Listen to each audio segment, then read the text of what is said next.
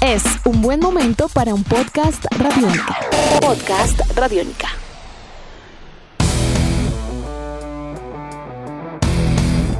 Detrás de cada deportista que deja en alto los colores de su país, departamento o ciudad, hay un entrenador que le guía, le forma y le educa para alcanzar sus objetivos. Su labor, a veces, la del entrenador me refiero, es tan silenciosa como las necesidades que pasa por no gozar de un marco legal que le proteja. Esta semana en la Cámara de Representantes hubo luz verde para una iniciativa que estaban y siguen esperando cerca de 500.000 entrenadores en todo el país. Esto es Tribuna Radiónica. Desde mediados del segundo semestre de 2019 se venía tramitando un proyecto de ley en el Congreso que pretendía regular, controlar y profesionalizar el oficio de entrenadores deportivos en Colombia.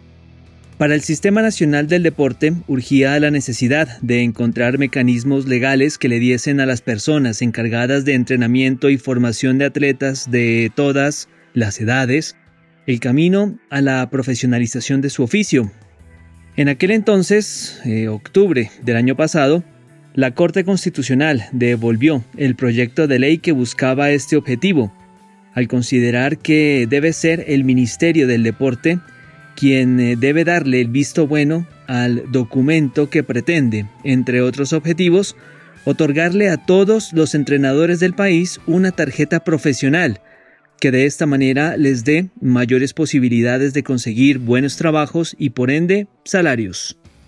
Pues esta semana, el ministro del Deporte Ernesto Lucena le ha dado el visto bueno al proyecto de ley y lo hizo en la plenaria de la Cámara de Representantes.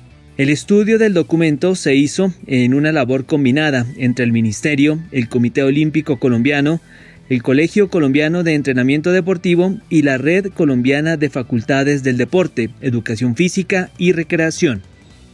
Sin embargo, para que la ley del entrenador deportivo sea una realidad, debe pasar por la Corte Constitucional antes de convertirse en ley de la República. Para su implementación, esta nueva ley contemplaría un plazo de tres años, en lo que denomina un proceso de transición a la misma, y para certificar la capacidad de cada uno de los entrenadores, cinco años en total. Dentro de esta nueva iniciativa surgen retos interesantes para las regiones del país, puntualmente hablando. Cada una de ellas seguramente tendrá que realizar un censo o un sondeo de aquellas personas dedicadas a entrenar y empezar de este modo a conformar una base de datos que permita conocer a ciencia cierta cuántas personas dedicadas al entrenamiento deportivo existen y que también puedan pasar de esta manera por el Colegio Nacional de Entrenadores para recibir el certificado que les acredite como tal. Pero ojo, darle a una entrenadora o un entrenador una tarjeta profesional no solo le permitiría acceder a un salario digno y a un trabajo estable, también le supondría una serie de deberes tales como someterse a diversas pruebas que les permitan encontrarse en la capacidad e idoneidad para ejercer su labor y en el área del deporte indicada. Y tiene sentido.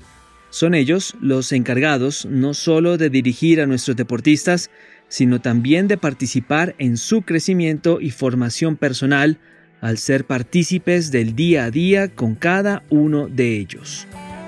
Me despido de esta entrega con una pequeña recomendación, Calle Radiónica, un podcast dedicado a la cultura rap de nuestro país. Esta semana trae un capítulo dedicado a una iniciativa llamada Hip Hop al Patio, Música y Literatura. Edición de este podcast a cargo de Juan Pablo Pérez, yo soy Juan Pablo Coronado y nos escuchamos pronto en otra edición más de Tribuna Radiónica. Nuestros podcasts están en radionica.rocks, en iTunes, en RTVC Play y en nuestra app Radionica para Android y iPhone. Podcast Radionica.